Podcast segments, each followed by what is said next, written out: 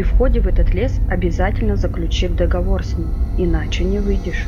А если встретишь это, беги, сбрасывая с себя одежду и не оглядывайся.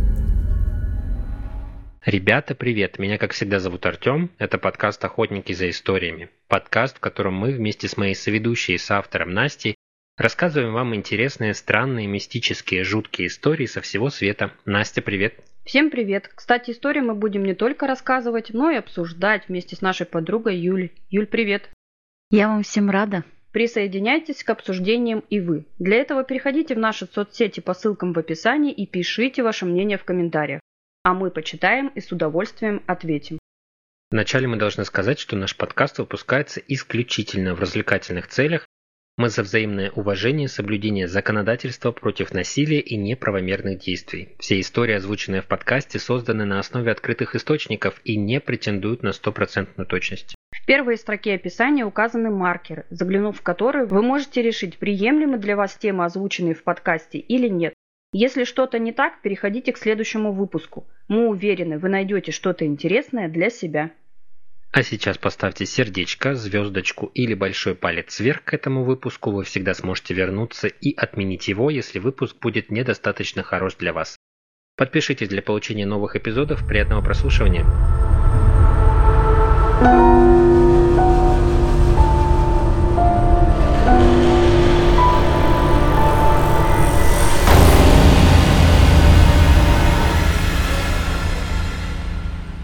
Этом выпуске «Охотников за историями» мы с вами прогуляемся по уникальному лесу из сказок.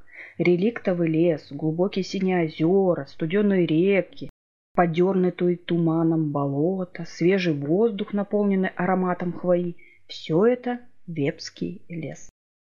Место, где реальность переплетается с мифами и легендами вепсов, народа, испокон веков, населяющего эти дикие заповедные края. Побывать здесь стоит ради первозданной природы, неповторимой атмосферы, проникнутой какой-то древней языческой магией, массы возможностей для активного отдыха, да и просто ради перезагрузки вдали от бешеного ритма мегаполиса. Вепский лес находится в 300 километрах от Санкт-Петербурга, на территории Подпорожского, Тихвинского, Бокситогорского, Лодейнопольского районов.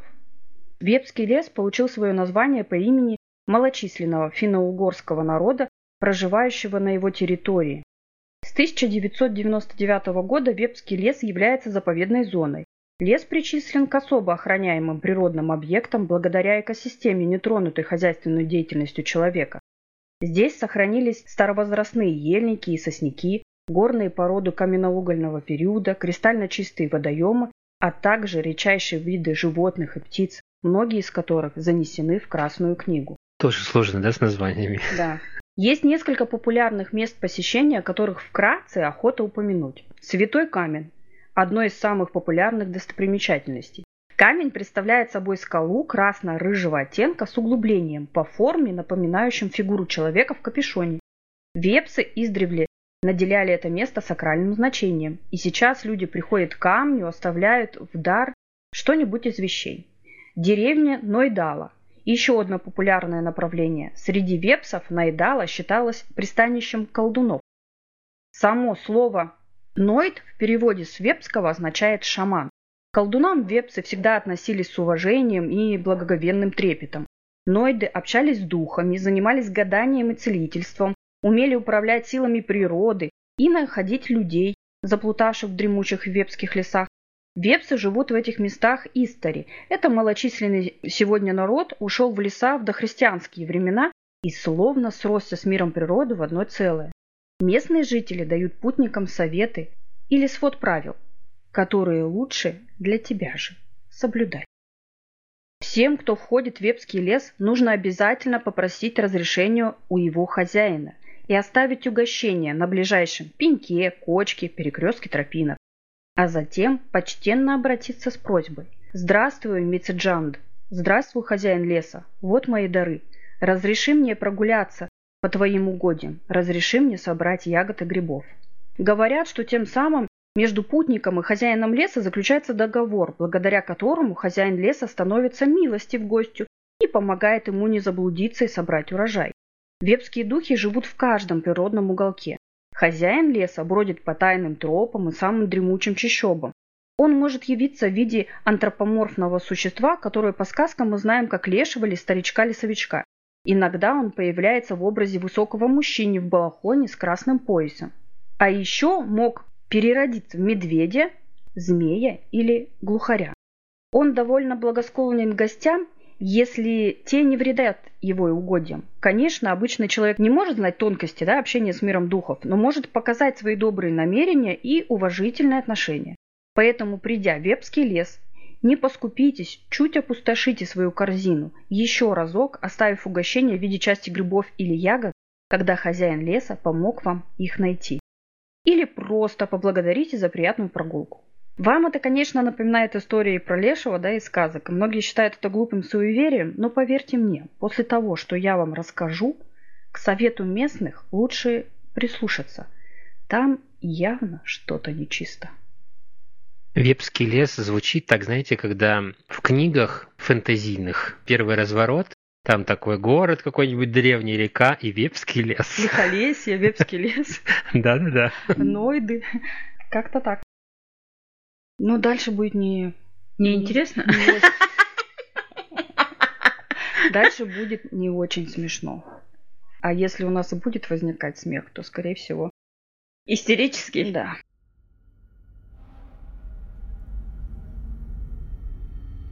Именно в Вепском лесу в строго определенное время года с апреля по октябрь исчезают люди. Статистика гласит, что ежегодно здесь пропадает 15-20 человек. Причем это не только туристы, но и местные. Само по себе исчезновение в лесу людей не является чем-то необычным. Люди, многие, могут заблудиться. Но вот то, что в каком виде их находят, действительно странно и очень страшно. По словам начальника отделения полиции, жертвы неизвестной напасти теряют рассудок. Они частично или полностью обнажаются, одежда нередко обнаруживается сложенной в корзинах для грибов или она валяется прямо на грунте. Рты некоторых забиты жидкой дорожной грязью. Создается впечатление, что кто-то или что-то заставило несчастных высыпать из корзины собранной трофеи, снимать с себя одежду и белье и есть грязь. Вот несколько показательных примеров. Осенью 93 года было найдено тело сторожа лесопилки. Труп обнаружен, одежда брошена рядом в кучу, как будто человек снимал ее в торопях. Некоторые пуговицы от рубашки были оторваны и валялись рядом с бельем на земле. Причина смерти экспертами не установлена. В 1997 году пропал житель Санкт-Петербурга. Одежды нигде не видно. Тело повреждено дикими животными. В 2001 году местный житель ушел в болото за ягодой. Одежда сложена в корзину. Осенью 2001 года двое местных жителей отправляются на болото за клюквой. Они разошлись, один пропал. Спустя два дня его тело нашли, ягоды рассыпаны, одежда сложена в корзину. В том же году, в конце октября, обнаружен труп грибника. Сидел на пеньке босиком. Грибы из корзины выбросил на траву, сапоги с вложенными в них носками стояли рядом. В апреле 2011 года мужчина-охотник-любитель не вернулся в зимовье к друзьям. Обнаружили пропавшего в лощине в 15 километрах от избы. Труп мужчины был полностью обнажен. Рядом аккуратно сложены джинсы и рубашка. Сапогов нет, куртки тоже. Ружье прислонено к дереву. Причина смерти не установлена. В мае 2011 года компания рыбаков «Бывалые туристы» пятеро мужчин в возрасте от 35 до 50 лет отдыхали в Вепском лесу. Вечером 2 мая компания отдыхала возле костра. 35-летний Михаил поднялся, ничего никому не сказав, пошел в сторону леса. Товарищи решили, что в туалет. Примерно через четверть часа забеспокоились, покричали. Сходили в заброшенную деревню поблизости, в которой только дачники по выходным бывают. Его там нет. Труп Михаила нашел местный охотник только в середине июня. Тело объел медведь. Но эксперты дали заключение, что хищник ел уже мертвечину. Как и в случае с другими, он был обнажен. Причина смерти не установлена. Начиная с 93 года таких странных случаев зафиксировано по 2-3 в год. Вы, конечно, можете относиться к этому скептически и не верить, что там что-то не так. Но я вам привела лишь немногие случаи. На мой взгляд, это странно. На телах не обнаружено никаких следов насильственной смерти. Люди срывали с себя одежду абсолютно добровольно и продолжали продвигаться по болоту и лесу, разбрасывая ее то тут, то там. Иногда они складывали ее в корзину или аккуратно рядом с собой. Смерти всегда происходили в теплое время года, но вряд ли оно было настолько теплым, чтобы заставить взрослых людей раздеться до гола и босиком отправиться разгуливать по лесу или болоты, посыпая свои следы собранной ягодой или грибами. Некоторые пострадавшие были найдены с комьями грязи во рту, и основная версия здесь асфиксия. По версии следствия это произошло, когда умерший пытался высосать воду из грязи. Тоже странно, они не в пустыне, болото рядом, воды там много. А тут человек находит самую грязную лужу, запихивает себе в рот грязь и задыхается, предварительно раздевшись. Можете как-то прокомментировать? Специально для Юли, я сразу скажу, с болотным газом это не связано. Почему специально для Юли? Да когда рассказывал, мне прям мурашки. Знаешь, мне что это напомнило перевал Дятлова.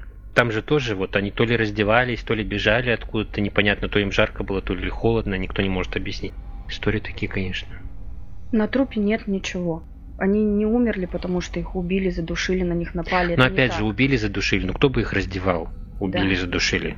Правоохранительные органы считают, что они это делают сами. Сами что? Сами умирают? Раздеваются. раздеваются. Не, ну понятно, сами Ну, то раздеваются. есть их никто не Но раздел, их никто не изнасиловал. Просто Хорошо, они не сами с болотным разделись. газом, с лесным газом это связано тогда. Почему не с болотным газом? То, что они, допустим, установили, что там не выделяется ничего, типа с приборчиками ходили, это же ничего не значит. Это же не поголовно вот так вот, да, вот сидели там пять человек, один ушел, все, Я как почему бы. тебе сказала про болотный газ, я не хотела, чтобы ты на нем фиксировался. Я Потому не на нем не и теории Я тебе набросаю. Я Ты понимаю, что как бы их много всяких разных. Ты мне просто прокомментируй, что ты думаешь вот о таких странных смертях, о таких вот телах. Ну, которые- на мой взгляд, на мой взгляд, как бы это реальное какое-то типа отравление, либо воздействие какого-то химического препарата, или вещества. Но если взять, допустим, определенные, да, там наркотические средства, они же примерно одинаково действуют, да, хихиканье, Галлюцинации. галлюцинации, адреналин поднимают, примерно одинаковые действия человека вызывают у разных людей. Все похожие случаи, вот эти вот, ну, на мой взгляд, это воздействие какого-то вещества. Ну, Им становится жарко. Всё Возможно, они внутри. грязь едят не потому, что думают, что там вода. Хотя это, ну, как бы неплохая версия в силу того, что Если им жарко. если им жарко, да. и жажду они испытывают. Да, они испытывают, значит, жажду. Возможно, они видят в этой грязи что-то другое. Насколько сильный должен быть жар у человека, что он прямо срывает себя, ну опять же, срывает со себя одежду. Раздевают и Некоторые складывают срывают, Некоторые складывают. аккуратненько А я думаю, что это корзинку. зависит не от того, что там жарко сильно, не жарко сильно. Это от э, качества человека зависит. Кто-то, блядь, разделся, кинул, он там, он вышел и перешагнул через штаны и дальше пошел. Может это ж быть. люди. А нормальные люди вообще-то складывают одежду. Если, допустим, вот эта история про жарко, по логике вещей, там у кого-то нет пуговиц, допустим, он разорвал на себе рубашку какую-то, снял ее, поскорее разделся, ему невообразимо жарко. С другой стороны, если тебе невообразимо жарко, ты не будешь думать, чтобы выкинуть, освободить корзинку и сложить туда вещи. Человек в огне, допустим, но он не будет никогда думать о том, Еще раз что повторяю, что это, ну, я считаю, что это качество человека, характерное я понял. качество человека. да. Но Артём при любых качествах- тебя мысль, что если человек в огне, как он считает, да, да, в огоне в определенный, он то он не будет думать о том, чтобы все это сложить и взять с собой. Возможно, ему на тот момент было не так жарко. Не дошло, блядь, до агонии, чтобы сырывать с себя одежду и Но опять же, если ему её. не так жарко, нафига раздевался тогда? и Юлю Тем более до гола. Люди, приученные к порядку, они, допустим, аккуратно разденутся и положат рядом, Я чтобы думаю, это не когда то. эффект жары вот этот у них спал, у них была чистая одежда из корзинки, которую они возьмут и оденут обратно. Вот, ну, Не знаю, мне кажется, это как раз нелогично. Вот эти вот качества, знаешь, Я когда вообще я из хочу сказать, корзинки... что это нелогично. Понятно, что все нелогично. Я просто вот эти вот, знаешь, я так воспитан, мне надо вещи сложить. Ну, в Я лесу, когда у тебя какая-то агония, в которой ты прям раздеваешься. Ну, Я в любом случае... Ты потому что утрируешь и называешь это прям, чтобы, блин, там горишь в огне. Ну, ну вот тебе будет жарко, ну ты хотя бы до трусов, для, до лифчика разденешься. Ну ты же не будешь голой ходить как по же- лесу. Так, ну и там, знаешь, не настолько все как бы описано досконально, чтобы Я нам считаю, не понимать, насколько человек был прям вообще... Кто-то Вообще. был вообще раздет, а кто-то, возможно, то есть там не повторяются Я все не зря случаи. вам привела пример мужчины-грибника, которого нашли сидя на пеньке. Босого. Он был одет, он просто был без сапог, да, и без носок. Ну, он просто не дошел до того, чтобы уже срывать на себя одежду. У Возможно. него просто ноги Юля, вспотели. Тут, нет однозначного ответа. Я считаю, здесь нет логики. Ну, в Это том плане, что страшно. если тебе невообразимо жарко, ну вот если мы все-таки говорим про то, что человеку было жарко, потому что, возможно, причина вообще в другом, то ты не будешь думать о том, чтобы аккуратненько сложить. Если тебе настолько жарко, ты не будешь думать, допустим, ты в трусах или не в трусах, ты не будешь думать, чтобы эти трусы, извините, никто не заметил, сложить их аккуратненько в корзинку.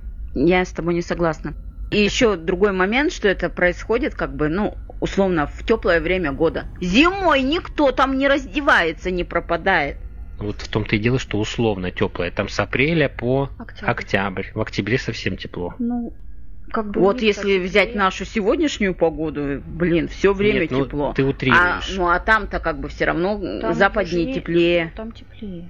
Но не настолько, чтобы... и- Я понимаю, что ночью. не... но зимой-то там совсем никто Да и не... вообще в лесу, когда ты вот просто в лесу даже в одежде, вы представьте, сколько там насекомых. А теперь представьте, что рядом находится болото.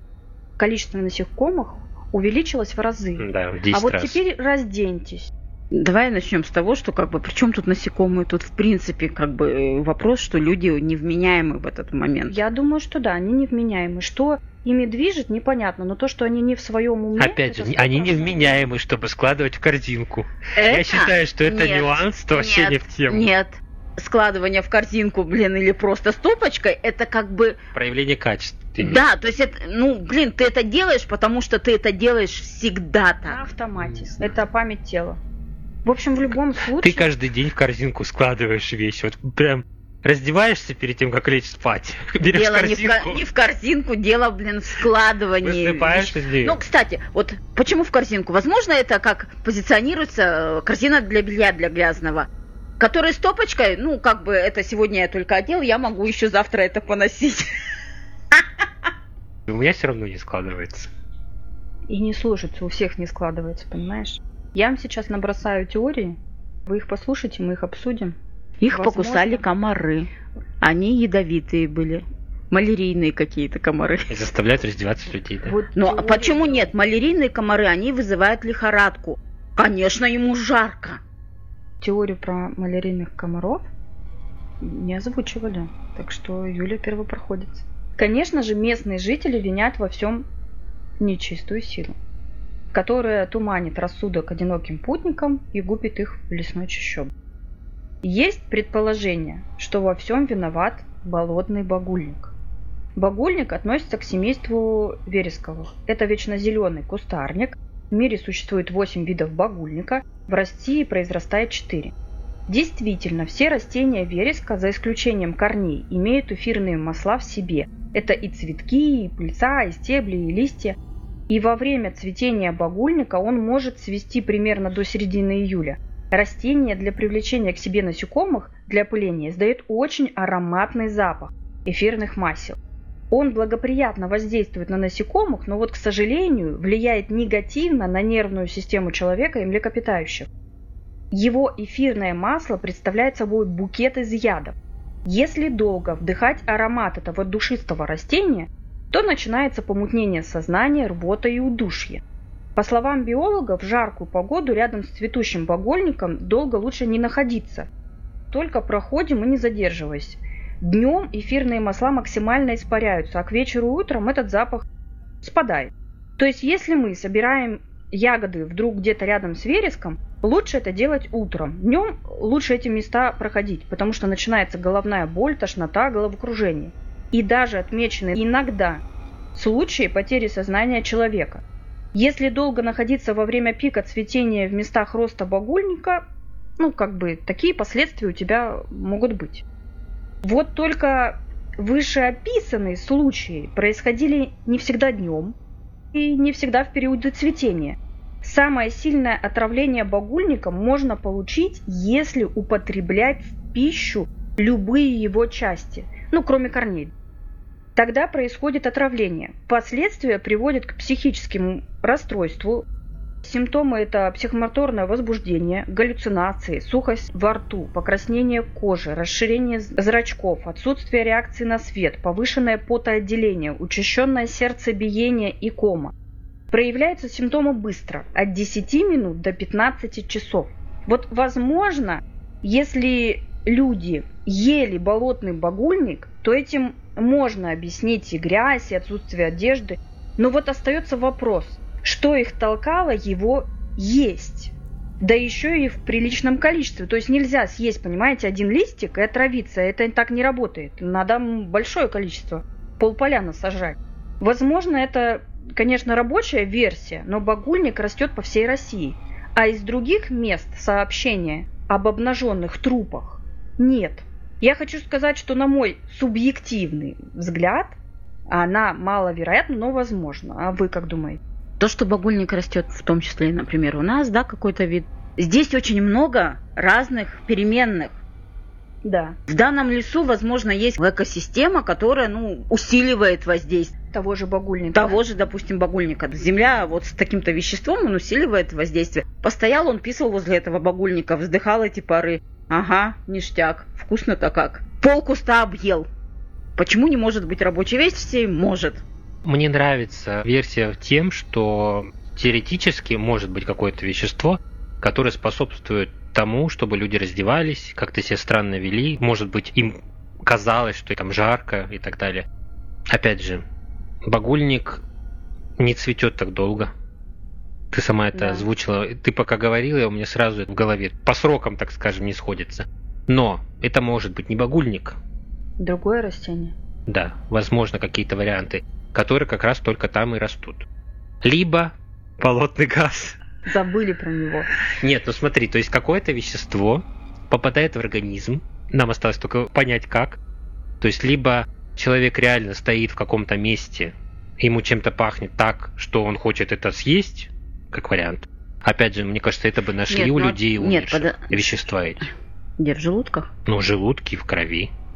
И определили бы токсин. Ну, то есть, да, токсин можно было бы выявить. Ну, токсин не всегда определяется не на самом деле. Он не как всегда. бы, какой-то токсин там растворяется махом. Не суть. Тем более их находили далеко не сразу, проходило достаточно. Да, короче, как версия время. прикольная, но я думаю, это не багульник. Ну, то есть вещество ну, блядь, не. Багульник тут дело не в багульнике, не из этого мне растения. кажется, что как бы тут просто. Но опять же, смотрите, летний период.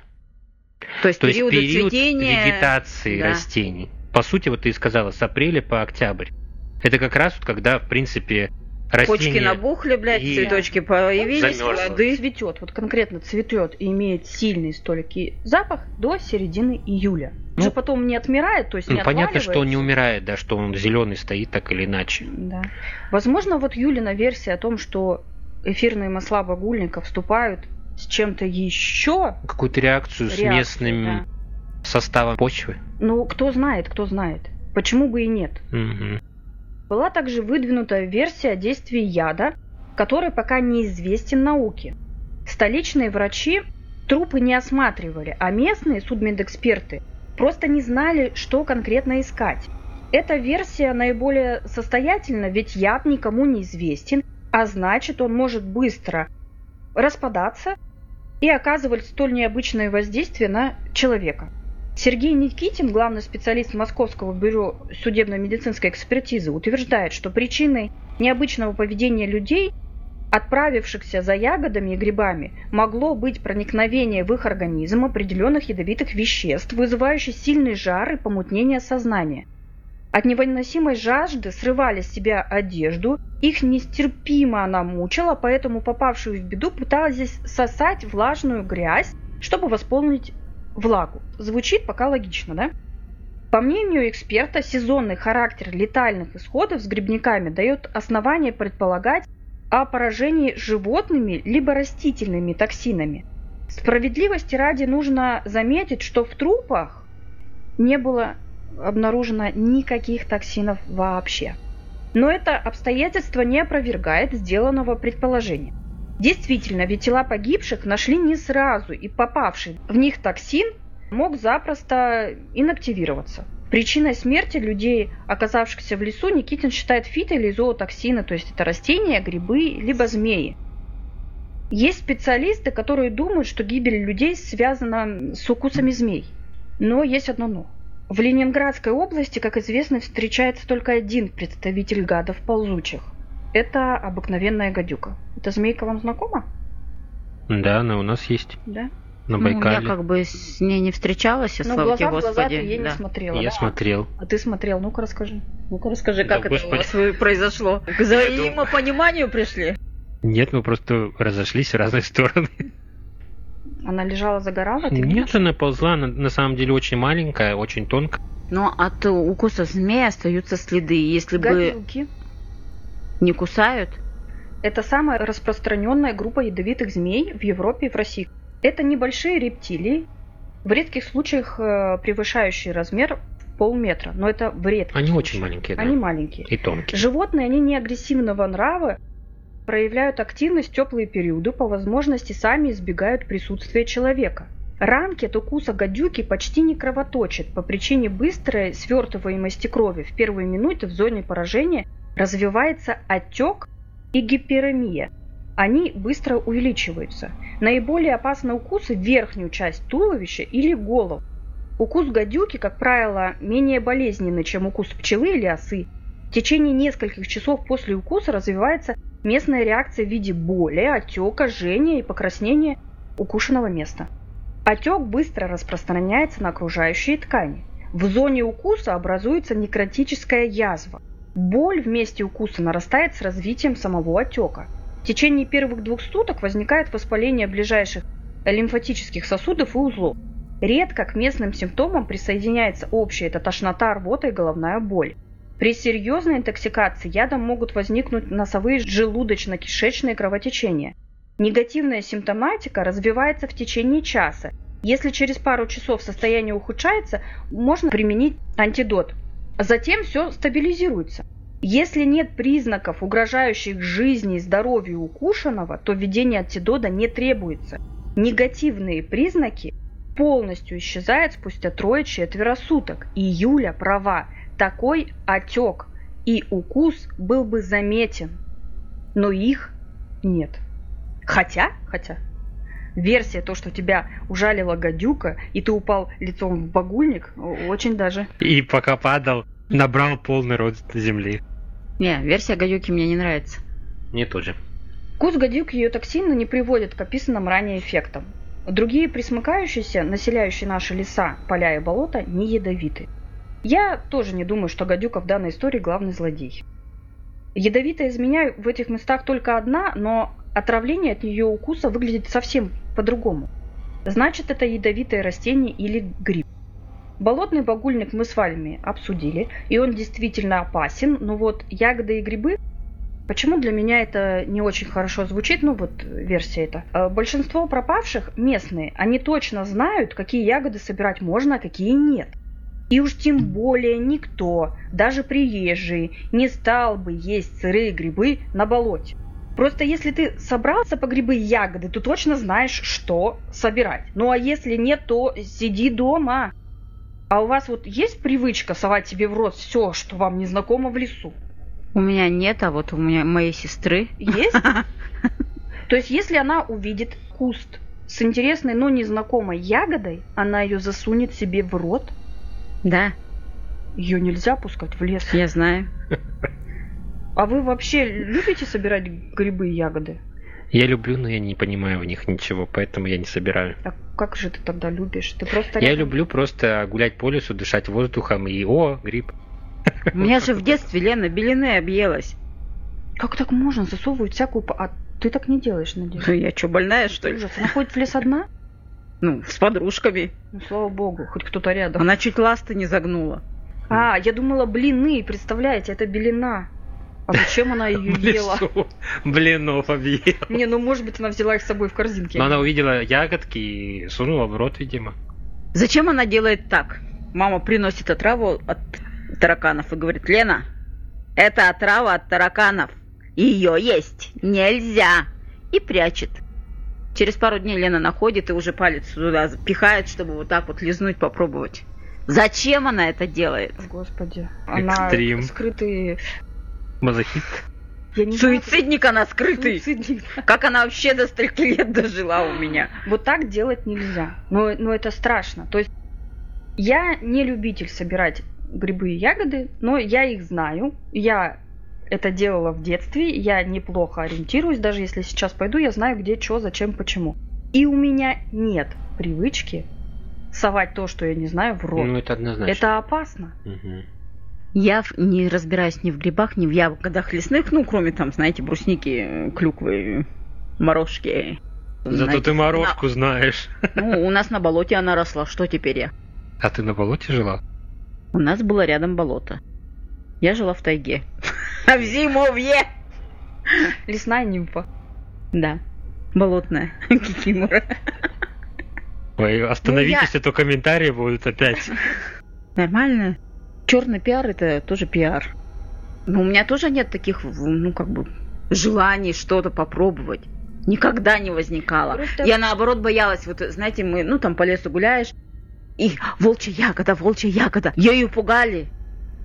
А я знать не знаю, как она выглядит. Кстати, мы вдоль дороги грязную, пыльную малину ели еще. Это была малина, а не белина. Да, да, это была малина. ягода. Это было вкусно. И неизвестная ягода Припыленная, припыленная машинами малина, это очень вкусно. со вкусом города. Я, допустим, считаю, что если ты идешь в лес, и как бы большинство адекватных людей так и делают. Они идут в лес, они конкретно знают, что можно собирать, а что нельзя. И я себе с трудом представляю опытного, допустим, местного э, грибника, который будет жрать сырые грибы. Ну, это странно, да. Есть еще одна версия происходящего. По мнению Эдуарда Колосовского, кандидата медицинских наук, причина гибели людей – инфразвук. Вепский болот находится в геопатогенной зоне, в нашей любимой. Не изученный, конечно же, геофизиками и геологами. В связи с повышенной активностью Солнца и появлением большого количества элементарных частиц, это солнечный ветер, возникают акустические колебания, в том числе инфразвуковые и низкочастотные. Кроме того, источником инфразвука могут быть, ну, также вот, например, раскаты грома, шторма или ветра. При воздействии инфразвука большой интенсивности отмечается чувство беспричинного страха, головокружения, нарушение дыхания, пространственная дезориентация и слабость. От воздействия инфразвука интенсивностью 180 дБ, частота 7 Гц, в течение 15 минут организм травмируется.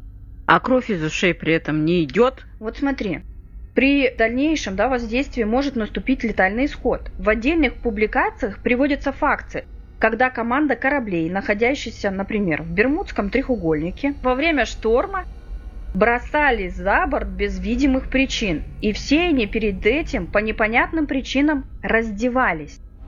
Аналогичное, по его мнению, происходит и на Вепских болотах. Зачем люди раздеваются и стараются попасть в воду? Существует версия, что при воздействии инфразвука происходит разогревание ткани человеческого организма. Как в особенности, Ну, да, они же как бы... Костей. тык-тык-тык-тык-тык. В особенности костей. Поэтому люди, попавшие под воздействие инфразвука, пытаются охладить перегревшее тело.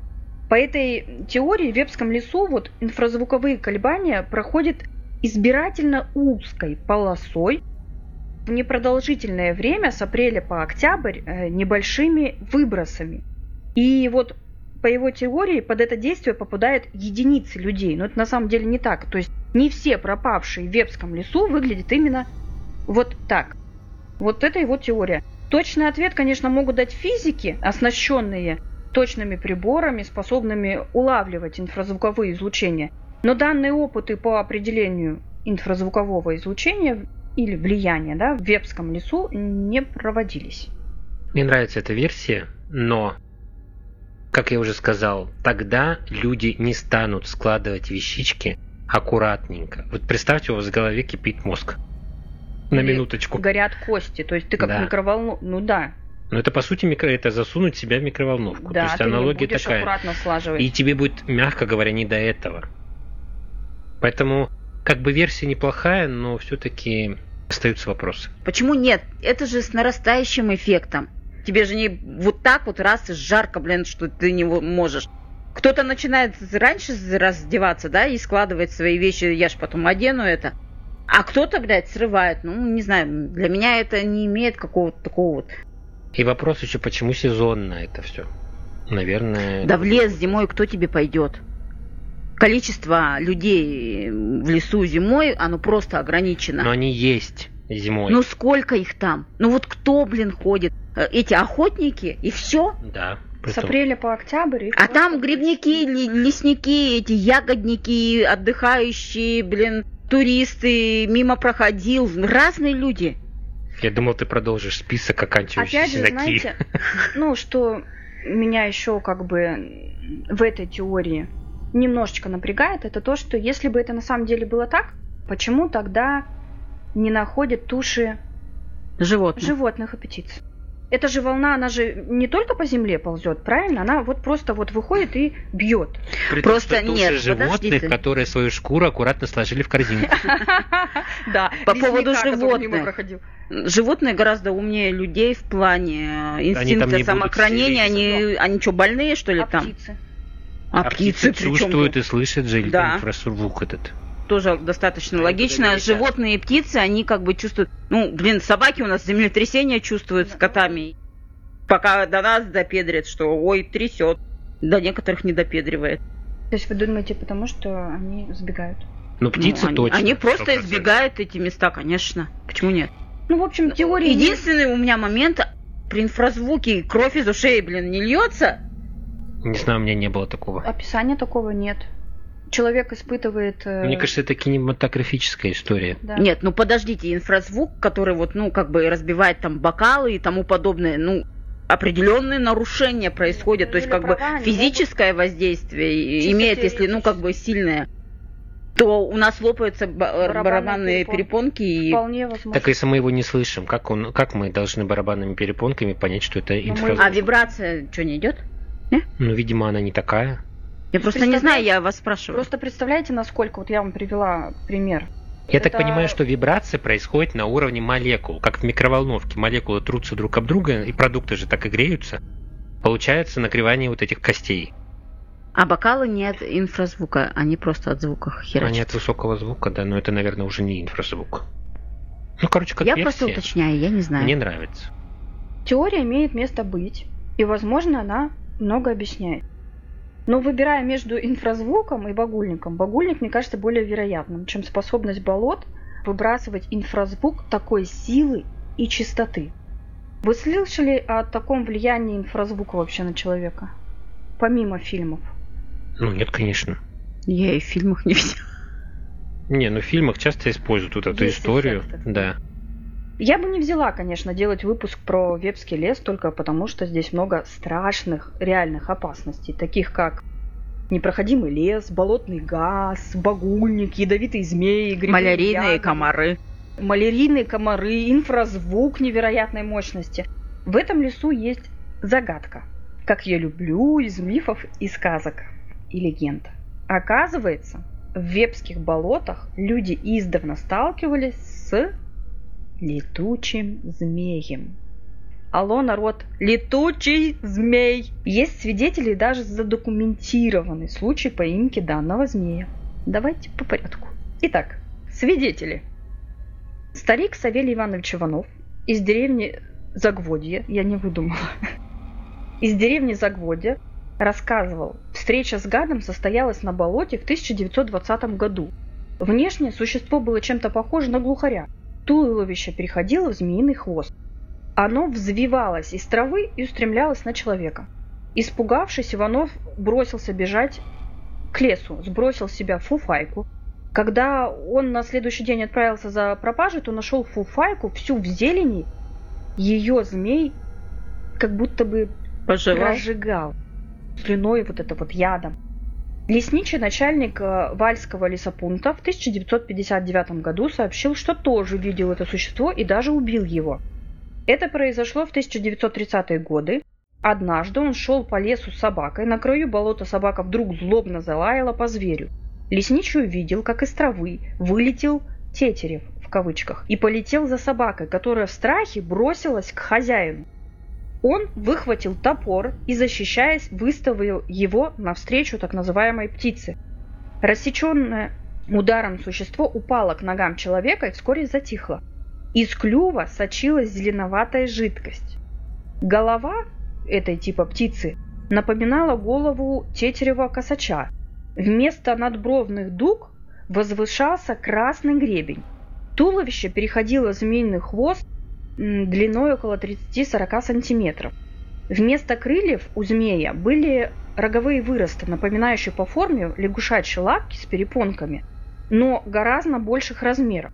С их помощью после взлета змей планировал да, в нужную ему сторону. К слову, свидетельства о наблюдении летучих змей имеются и в местном фольклоре, например, в сборнике Васильева «Тихвинские былички о змеях».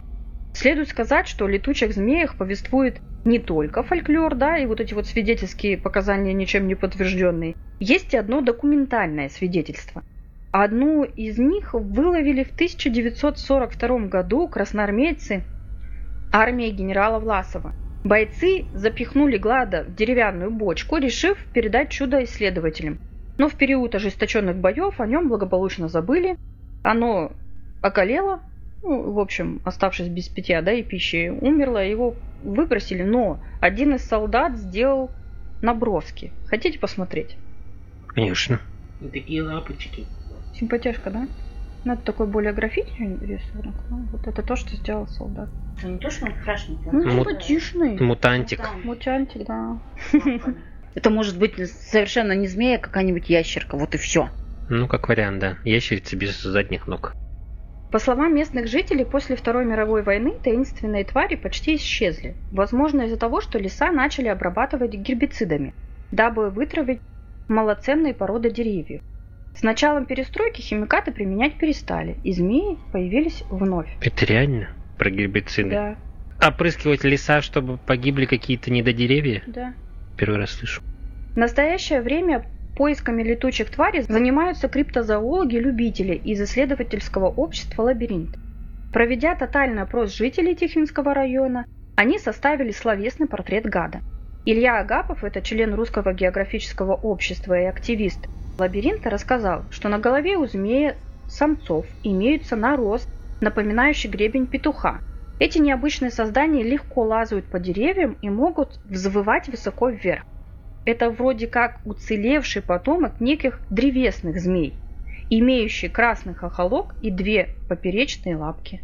Неизвестно, по какой причине он нападает на путников в лесу и до смерти кусает их своими ядовитыми зубами.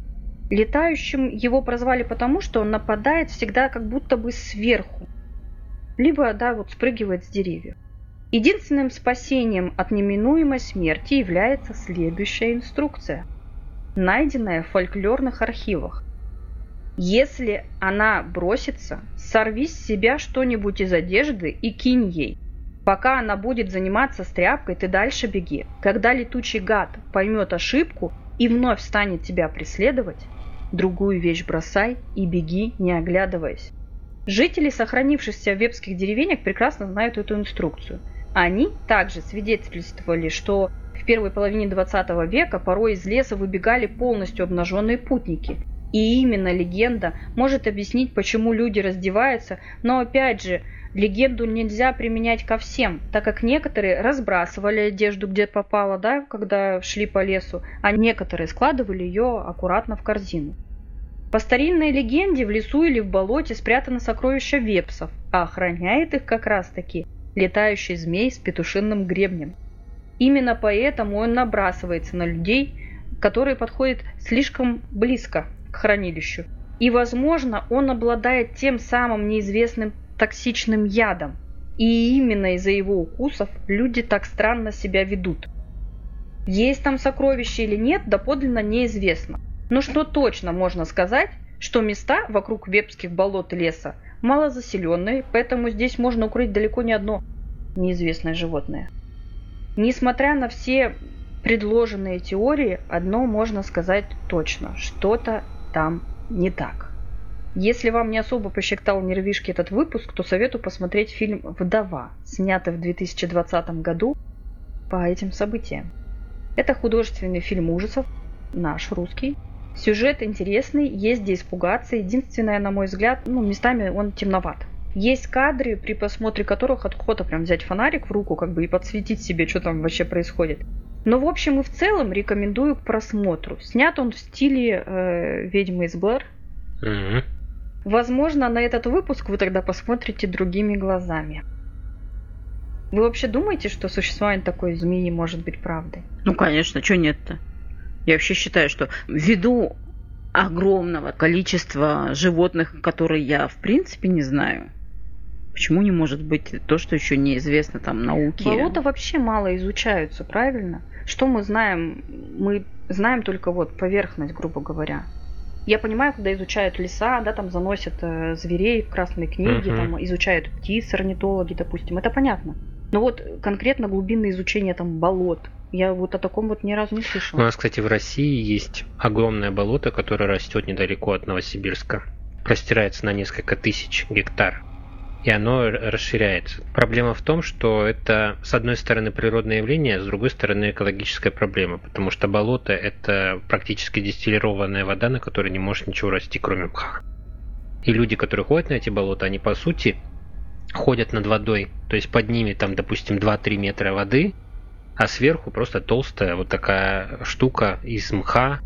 Ну и никто, наверное, и не изучал, не копался, кто-то Ну может именно, водиться. да, все же считают, что вообще вот эта вот история про изучение болот, она относительно свежая. То есть особенно в России совсем недавно начали изучать именно вот эту экоструктуру, поэтому не так много уделяется внимания. Я верю про то, что может быть такая недозмея, да, но я не верю, что это причина вот э, Да, сама по людей. себе. и- и- Потому что, ну, любой укус сейчас можно Найти. найти. Даже, Найти, найти. даже элементарный там укус пчелы, осы, Комара. комара Тем более, если найти. он воздействует именно как бы как э, токсин, место раны все равно имеет, Имеет свойство воспаляться. Особые свойства. да. Судмедэксперты сейчас даже след от э, Иголки, находят. да. Я думаю, что это не тот случай. Ну и все-таки, как вы думаете? Что Багульник. всё-таки? Инфразвук. Комар, Инфразвук. малярийный, инфразвук. Ну, как бы... Мне нравится история, короче, либо с каким-то воздействием. То есть это либо это яд, который, ну, яд, либо вещество, либо газ, который не, на- не могут найти в организм, не находили, потому что не искали. Либо это реально инфразвук, опять же, его нельзя найти в организме, никаких следов не останется. Разве нельзя опознать разогретую пищу Я в думаю, микроволновке? Ну, Ну, там же сворачивается белок, в любом случае можно понять, что было поэтому, если воздействие. как бы воздействие подобного плана, наверное, бы Ну, скорее определили, всего, что... они начали бы искать источник. Наверное, любой бы судмедэксперт заметил, что человека подварили немножко. Ну, я думаю, не любой. Но, Но- не в таком количестве. Скажем, Да. это как бы не единичный случай, поэтому не в таком количестве бы не Но я не заметили. думаю, что там воздействие настолько сильное. То есть оно достаточно для того, чтобы человек чувствовал жар, вот этот вот испепеляющий изнутри, но не настолько сильный, чтобы его сварило прямо. Хотя Ну, знаешь, воздействие... оно свыше равно- 40 там, градусов, когда температура, начинает кровь сворачиваться уже. Ну да, должны быть А в древнюю магию вепсов, Нет, хозяина леса, забудь. мы не верим? Короче, к багульнику вернулись. Нет, ну я понятно. думаю, это не багульник. Ну не багульник, блин, я тебе условно говорю, что это вещество, выделяемое Растение. растительным, да, происхождением. Токсин. Просто Ну, непонятно, каким образом Да. Он попадает В организм в организм людей. человека. Пойдем туда гулять? Вдали от Нет. туристических троп. Ты Конечно. больная? Вы почему как бы Я, не рискуете? пош- я, я бы не пошла. Я пошел. Странная ты женщина. Вот туда я ходить боюсь. Почему? Потому что неизвестно. А мы бы попросили Лешего. Значит, там в НЛО известно, что было, а здесь неизвестно. В Вепске- А, кстати, версий про НЛО нет в твоих. Нету. А вдруг это инопланетяне у людей утаскивают, раздевают и возвращают на место? Ну, к сожалению, как-то они там... Примите были, список, дополните. Да, замечены. Хорошо, малярийный комар и НЛО. Все зафиксировали мысль. В Вепских болотах и лесах пропало более 100 человек. Только 19 тел нашли. Все обнажены, у многих в желудке грязь. Большинство из них местные, в возрасте от э, 20 до 60 лет. Люди часто сюда ходят на охоту и за грибами, и каждый год фиксируется несколько десятков пропавших. Но только эти 19 человек так необычно выглядели. Пока этим вопросом не займутся ученые и не проведут тщательные исследования, правда мы, скорее всего, не узнаем. Мы искренне сочувствуем людям, потерявших своих родных и близких в лесах нашей необъятной Родины. А также хотим поблагодарить тех, кто, рискуя собой, отправляется на поиски пропавших, тем самым совершая геройский поступок. Возможно, это прозвучит банально, но мне бы хотелось вам напомнить, что перед тем, как вы отправляетесь в лес, не поленитесь и прочитайте, что нужно с собой взять и сделать для того, чтобы не пополнить ряды потерявшихся людей. Прочтите, приготовьтесь сами и проинструктируйте своих любимых и близких. Просто помните о том, что потеряться – это страшно. Благодарю всех тех, кто дослушал этот выпуск до конца. Обязательно поделитесь впечатлением о вепском лесе. Напишите об этом на сервисе с подкастами или в наших социальных сетях по ссылкам в описании. Спасибо всем, кто подписался и слушает нас постоянно. Нам это крайне важно и очень приятно. Для вас есть еще два полноценных бонусных эпизода в этом месяце, которые мы с Настей подготовили. Я в своем эпизоде расскажу о лесе, который вам хорошо известен, я в этом уверен, но дополню некоторыми фактами, о которых вы даже не задумывались. А Настин выпуск будет о... На границе Костромской, Вологодской и Кировской области есть затерянный и красивый мир. Тут находится один из самых молодых заповедников – Кологривский лес. Знаменитый не только своей фантастической красотой, но и легендой о самом неуловимом и загадочном существе в мире подробнее уже в самих выпусках, которые доступны на наших площадках по подписке ВКонтакте, Одноклассники, Boosty, закрытом Телеграм-канале и Soundstream. На сервисах Soundstream и Boosty вы можете попробовать бонусную подписку в течение двух недель бесплатно и решить, подписаться на дополнительные эпизоды или нет. Все ссылки в описании. А на этом пока что пока-пока. Берегите себя и своих близких. Чао, крошки. thank you